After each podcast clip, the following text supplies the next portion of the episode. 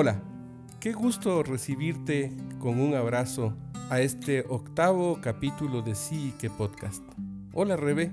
Hola Francisco y hola a ti que estás aquí. En este episodio vamos a hablar sobre la importancia de reconocer de dónde venimos y lo que nos ha traído hasta aquí. Honrando esas raíces podremos tomar aquello que la vida nos quiere enseñar y construirnos a través de eso. ¿Conversamos? Conversemos. Mi Rebe, después del el capítulo anterior en donde nos fuimos un poco de, del ciclo de, de la sabiduría de las emociones, me he quedado pensando en cómo nos hemos apropiado nosotros de la vivencia de este tiempo y cómo influye en nosotros lo que realmente nos pertenece y lo que no nos pertenece de nuestras vivencias en general en la vida, que en este tiempo se agudizó, y cómo eso tiene que ver con los determinantes que nos condicionan sobre las conversaciones que tenemos, pero sobre todo con esa falta de conocimiento, de asimilación, de profundización en la sabiduría de las emociones, ¿no? Sí, qué importante que es lo que dices, porque creo que una de las primeras cosas que dijimos nosotros sobre las emociones fue que son esa manifestación de cómo se refleja lo de afuera dentro de nosotros. Porque sí, a la final las emociones, como lo hemos mencionado ya muchas veces, tienen una función. Y como casi todos los condicionamientos de nuestra vida han sido dualizados y con eso vienen cargados de un juicio de valor. Y el quitarles el juicio, como hemos intentado hacer a través de toda esta serie, es el primer paso para permitirnos sentirlas, observarlas y ver de verdad que vienes a mostrarnos sobre algo de afuera que se refleja dentro. Y a través de esto podemos comenzar a usarlos a nuestro favor y aprender de ellas. Porque sí, esta semana colgamos una herramienta importante en nuestras redes que nos puede ayudar a nombrar y reconocer un poco mejor cómo se manifiestan las emociones. Y al reconocerlas, comenzamos ese primer ese camino para dar el primer paso de lograr responsabilizarnos de ellas. Porque sí, las emociones suceden en nosotras. Y es nuestra responsabilidad desarrollar herramientas para poder reconocerlas mejor, ponerles nombre y ver qué comportamientos despiertan en nosotros y tras hacer una pausa al reconocerlas, elegir qué comportamiento seguir. Dices algo muy lindo ahora, mi Rebe, y es el hacernos responsables sobre nuestras emociones. ¿Qué querrá decir hacernos responsables sobre nuestras emociones? La palabra responsabilidad es una palabra que está a veces un poco mal entendida, ¿no? La palabra responsabilidad tiene que ver con la posibilidad de dar una respuesta a algo que hago, que siento, que pienso, que digo y que lo he manifestado, pero también que no lo he manifestado. Y entonces desde ese lugar, hacernos responsables implica un previo lugar. No puedo hacerme cargo, no puedo responder por algo que no conozco, algo que no he observado, algo que no, de lo que no me he apropiado. Y desde ese lugar, entonces voy a poder reconocer inversamente al orden que tú has descrito, primero los juicios que he hecho sobre esto, lo que me llevó a hacer ese juicio, que es una dualización, y al desvanecer esa dualización, identificar en bruto, en puro, la emoción y entonces voy a poder decir, ah, esto me pertenece o esto pertenece a un lugar del que vengo, que también nos constituye, ¿no? Nuestra raíz nos constituye. Sí. Es grosso esto que dice sobre la responsabilidad, ¿no? Sí. Creo que ahí es importante poner ese límite también, ese momento en el que tú reconoces algo, reconoces de dónde vienes, reconoces esa raíz y desde ese lugar de reconocer y ganar conciencia sobre eso, tú decides cuál es el siguiente paso que vas a dar. Porque sí, lo que pasó si es que no estuvo en tus manos, no es tu responsabilidad, pero sí es tu responsabilidad qué haces tú con eso que te fue dado. Y desde ese lugar también hacernos cargo de nuestra vida, de nuestras experiencias y de nuestras emociones. Y hay algo que a mí me llamó la atención desde la primera vez que yo lo escuché, que se llama el error fundamental de atribución. Y es el error de eso a lo que le atribuimos la causa de un resultado específico. Y creo que esto nos va a resonar a casi todos, que por lo general, cuando el resultado de algo es positivo o es deseable para nosotros, la atribución es interna. Entonces, claro, pasó porque fui yo, porque yo estudié para el examen, porque yo lo logré, porque claro, el resultado es positivo. Pero en otro caso, cuando el resultado es negativo, o es indeseable, la atribución es externa o circunstancial. Entonces no fui yo que no estudié para el examen, sino fue que el examen estuvo muy difícil o fue que estaba muy cansada, le atribuyes algo externo. Entonces en el momento pones la responsabilidad de algo que estaba en tus manos afuera, en los demás y en la situación. Y con este tema de las emociones creo que es importante que nosotros por eso sepamos vernos desde afuera, con esos ojos de curiosidad y en verdad no, no desde afuera, desde adentro, pero con esa curiosidad y con esa autocompasión de entender que algo en nosotros, algo de afuera, despierta algo dentro de nosotros y preguntárnoslos, ¿qué dice mi reacción y mi emoción ante esta situación de mí? Porque al final la situación por sí sola carece de valor somos nosotros el que le damos ese valor personal a la situación. Veo varias cosas interesantísimas en esto. Lo primero es que desde esa visión del responsabilizarme y de no atribuirle externamente una razón y por lo tanto una consecuencia a lo que me sucede, realmente puedo ganar valor. Ese es un espacio de validación personal real, sea que me fue mal en el examen o sea que me fue bien. Porque cuando hago el, camino de sacar el juicio, de ver el determinante, de reconocer la emoción, etc., hay un tesoro, que es lo que hemos hablado en nuestro primer capítulo, las semillas que se constituyen en las conversaciones internas. Esta es una conversación interna, ¿no? De, ah, lo que pasa es que este profesor es un desgraciado y por eso nos pone esos exámenes y entonces, o todo lo que se hace en esta casa y sale mal es mi culpa. Hay un personaje así siempre en cada familia, ¿no? O el que dice, ah, es que está bien hecho, es porque tenía que estar yo. Cuando en realidad el valor que tiene una situación y la emoción que, que trae siempre, siempre va a ser una ganancia.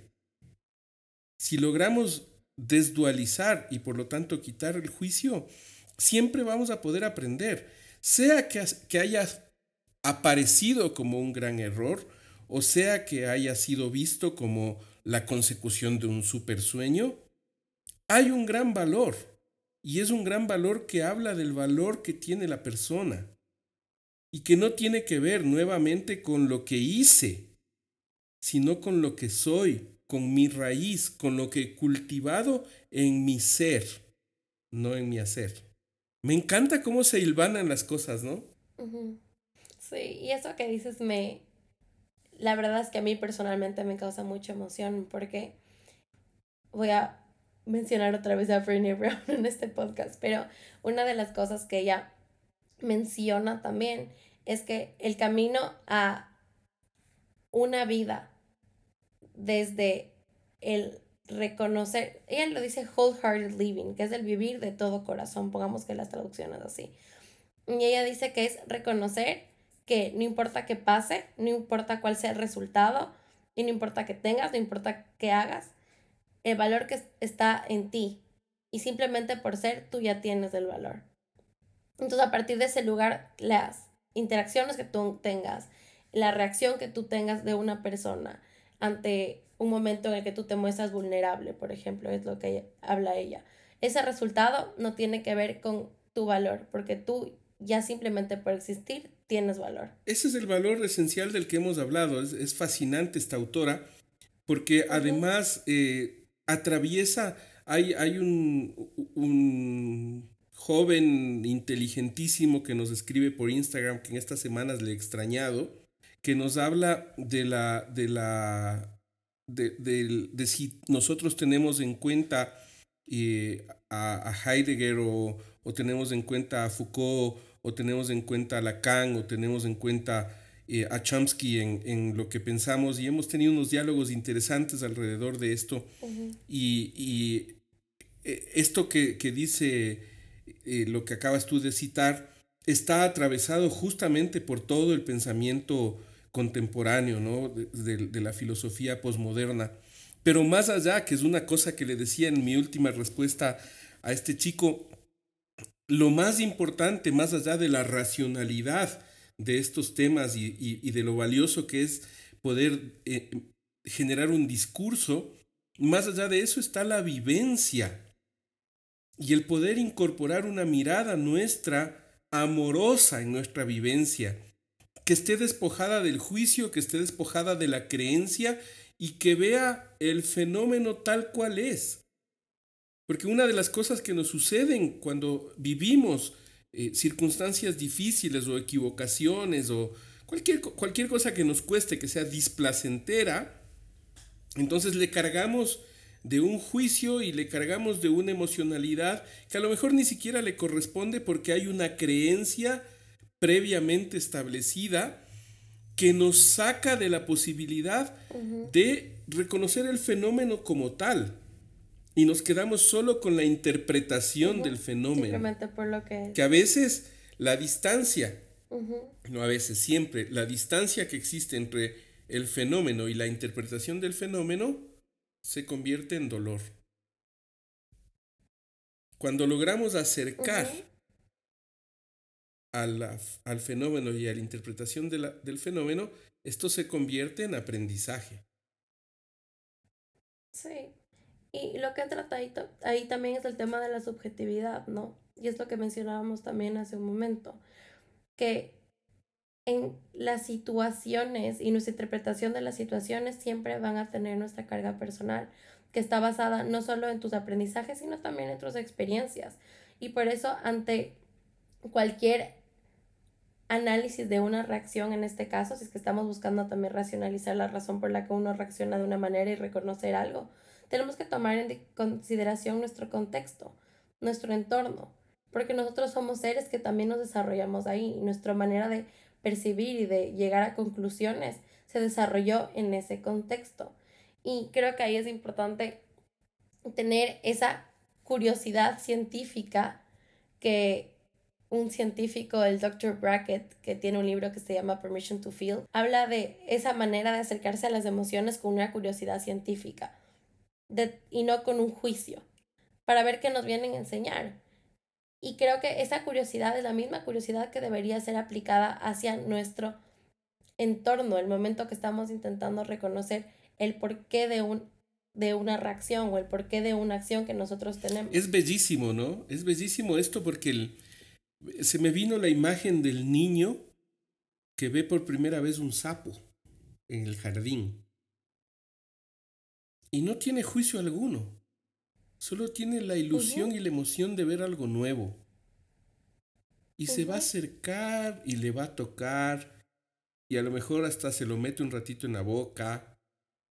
Y este rato las personas que son más kinestésicas que nos están oyendo, ¡ay, qué asco! Qué asco porque sabías que era un sapo, porque hay un determinante que te ha condicionado para saber que eso da asco. Pero el niño que está limpio de eso se aproxima a la experiencia y solo la observa, que es observar científicamente, captar el mayor número de senso-percepciones posibles. exactamente. Y entonces cuando captas eso, se abre todo el, la base de datos, todo el software de las emociones. Y cuando eso sucede, está la sabiduría ahí lista para nosotros. Lo decía el Maestro Jesús. Hay que volverse como niños para entrar en el reino de los cielos. Y creo que tiene que ver con esto que está citando y que este autor nos lo dice tan hermosamente. Entrar con, con curiosidad. despojarnos del prejuicio de la creencia, de estas limitantes creencias que, que tanto daño nos han hecho a partir de, de lo que no nos pertenece. Y empezar a conectarnos con lo que realmente nos pertenece, que es el aprendizaje, que es el navegar nuestro aprendizaje y hacerlo amorosamente. No se trata de equivocarse o de acertar, se trata de aprender y de amar. Exacto. Sí, y creo que desde ese lugar también es tan importante honrar tus raíces, honrar de dónde vienes, honrar qué te trajo hasta el día de hoy y también agradecer esa semillita que llega a tu conciencia y te hace darte cuenta de algo con lo que tal vez tú estás de acuerdo y que no quieres seguir trayendo a tu día a día. Y también el considerarse seres en constante construcción, en constante aprendizaje, porque al final eso es lo que somos. Y con lo que acabas de decir también me vino el tema en la cabeza que creo que a veces dejamos a un lado que sí, o sea, no es responsabilidad nuestra lo que pasó, es nuestra responsabilidad lo que hacemos. Y el honrar también es agradecer, agradecer qué es lo que te trajo hasta el día de hoy. Y creo que pasa mucho en jóvenes de mi edad que yo he escuchado muchas veces que el momento que se dan cuenta de algo, de algo que ellos han estado perpetuando y trayendo a su vida y que de que no quieren seguir trayendo, el primer darse cuenta trae un poco de sentimientos de resentimiento hacia el sistema o hacia la, su crianza y creo que no viene desde ahí, porque hasta el término eh, crecimiento postraumático representa ese cambio positivo que tú experimentas como resultado de un proceso que se emprende a partir de una vivencia o un suceso, en este caso traumático, y en otros casos de un suceso que podría ser calificado en una dualización como positivo o negativo, pero en realidad nosotros no le hacemos, no le damos ese, ese juicio, simplemente son sucesos que te trajeron hasta aquí. Y el saber honrar eso y construir desde un nuevo lugar es esencial, porque al final sí, nosotros tenemos en un punto nuevas herramientas, nuevos conocimientos, y yo lo que siempre busco hacer es no juzgar con el conocimiento y con las herramientas que yo tengo el día de hoy, a lo que hizo la Rebeca del pasado. Y creo que eso es algo que aplica para cada uno de nosotros y que también aplica para los demás. Cada uno, nuestros padres, nuestros cuidadores primarios, a la final hicieron lo mejor que pudieron con las herramientas que tenían en ese momento. Entonces no podemos jugar con lo que, juzgar con lo que nosotros sabemos hoy a lo que ellos hicieron con nosotros, pero sí reconocer que pasó eso y construir nuestra vida desde otro lugar. Es, hermoso esto que dices porque creo que debemos empezar siempre por honrar la raíz. El gran árbol que no honra su raíz se cae. Y entonces, ¿qué quiere decir honrar? Primero, estar consciente de que existe una raíz y que no puedo tener otra. Exactamente. ¿Ya? Segundo, conocer mi raíz. Porque dice Leonardo da Vinci que el profundo conocimiento del objeto amado es el amor verdadero. Y eso no quiere decir que voy a ser víctima de mi raíz. Exacto. eso no quiere decir que yo voy a repetir lo que mi raíz ha querido perpetuar. Eso no quiere decir que voy a repetir, a perpetuar y tampoco a lo mejor a cambiar. Porque uno de los grandes errores que yo suelo comentar con la gente en términos futbolísticos, aunque a alguien le estorbe esto, disculpas con los que les estorbe que traigan los ejemplos de fútbol. Los que están en ese mundo saben y es lindísimo. Yo les digo, todos somos buenos directores técnicos después del partido.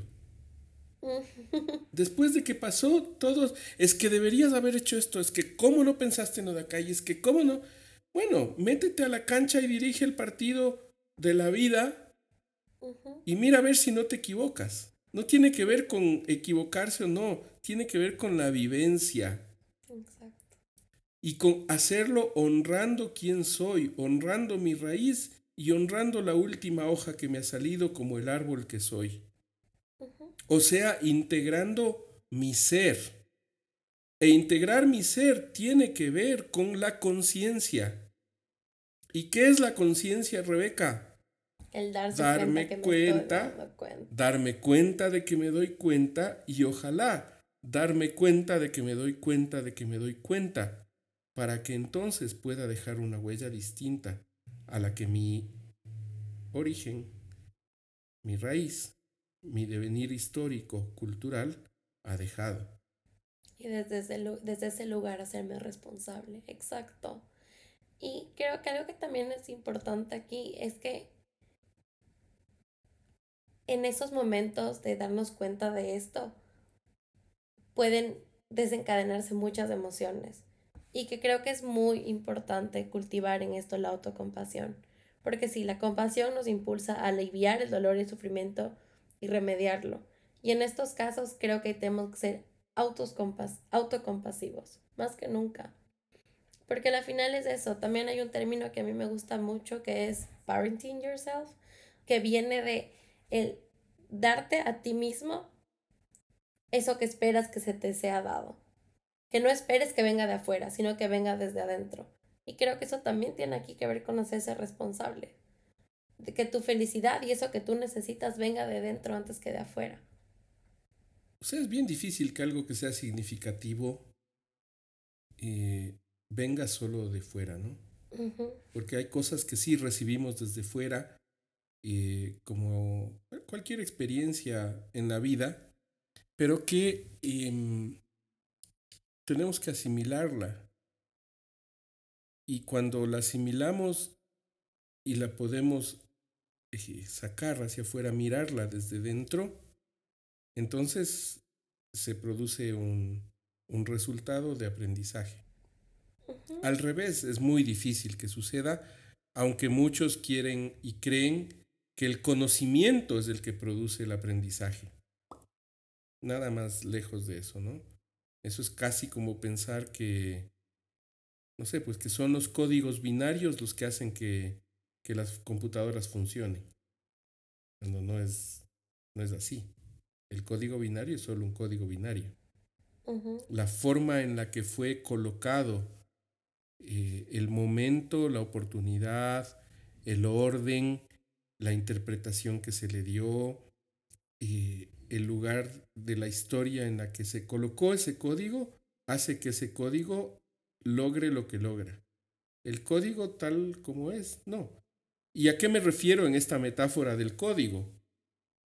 A ese estrés que viví, a esa muerte que me cayó como un piano sobre la cabeza en mi vida, al éxito empresarial que he podido tener, al brillante estudiante que he sido, a este amor maravilloso que la vida me dio o a que me rompieron el corazón. Esos son solo códigos binarios a los que les hemos adjudicado una dualización producto de los determinantes y que nos hemos autojuzgado y hemos juzgado a los demás a través de eso. Entonces, si es que desarmamos esto, entonces nos queda purita la situación y podemos aprender. Y podemos recolocar ese código binario en el espacio de lo que actuarialmente se dice traer la situación a valor presente.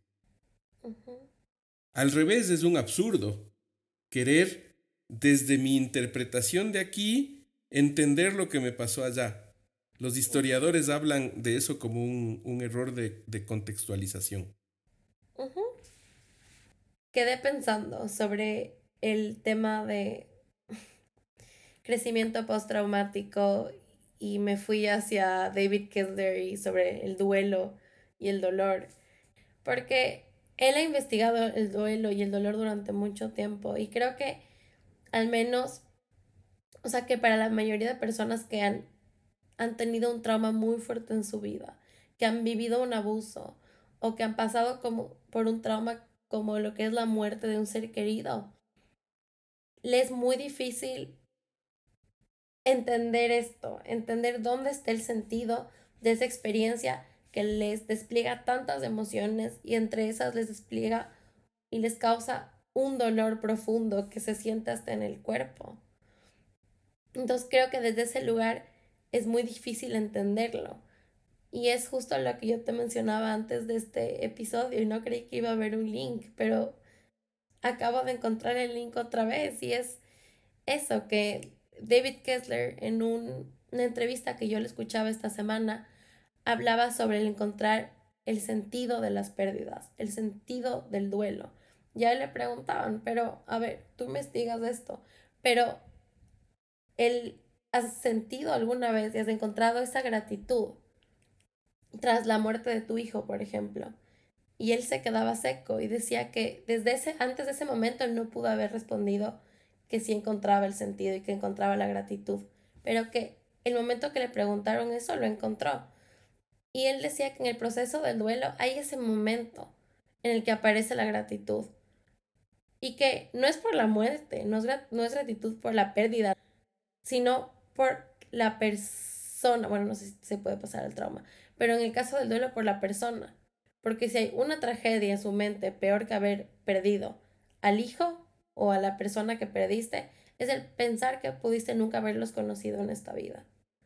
Y creo que se puede esto también extrapolar al hecho de que eso que viviste y que te trajo hasta el día de hoy se siente fuerte, te despierta mucho dolor. Pero sin eso no serías tú quien eres. Pero se me hace súper difícil porque este es un tema que a mí me sigue pareciendo complicado y al que yo le sigo dando vueltas y sigo leyendo al respecto exactamente por eso.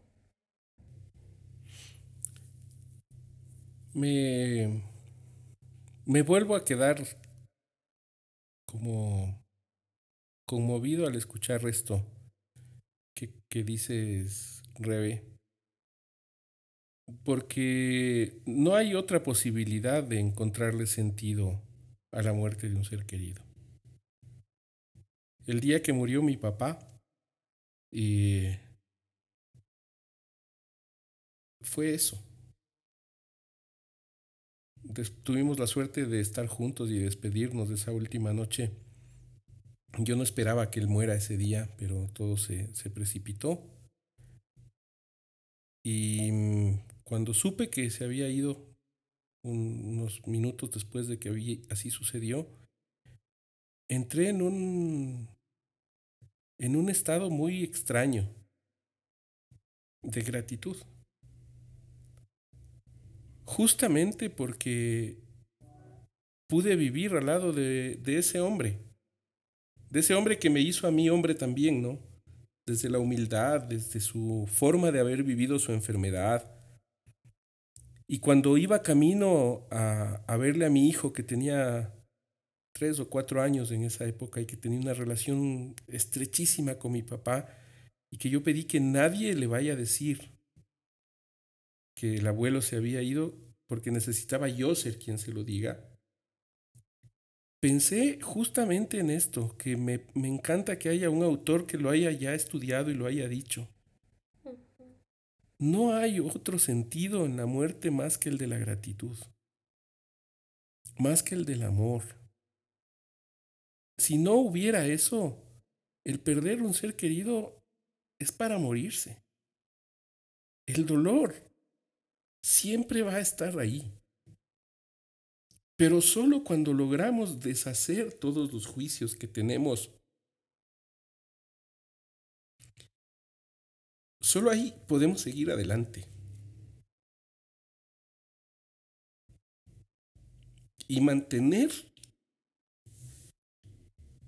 vivo el amor de ese ser humano que, que te construyó.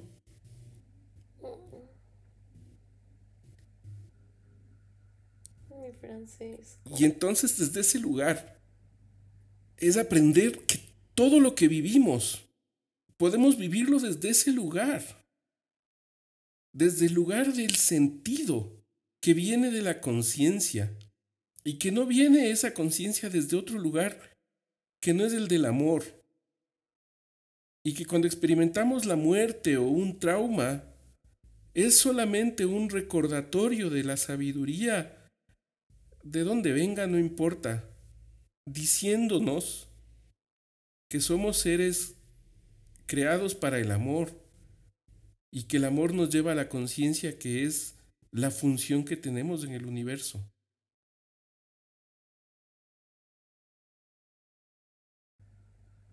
Sí. Y desde ahí solo decir, gracias papá.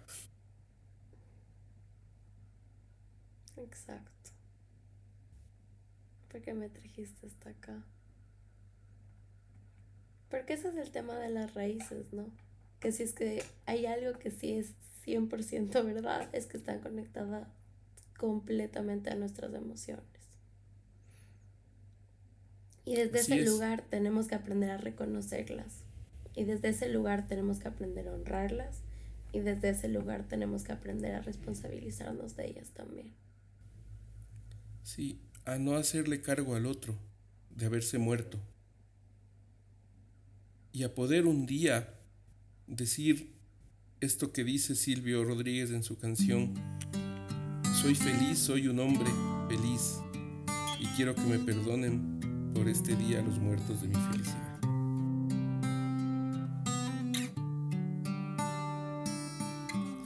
¿Te gustó? Escúchanos todos los domingos.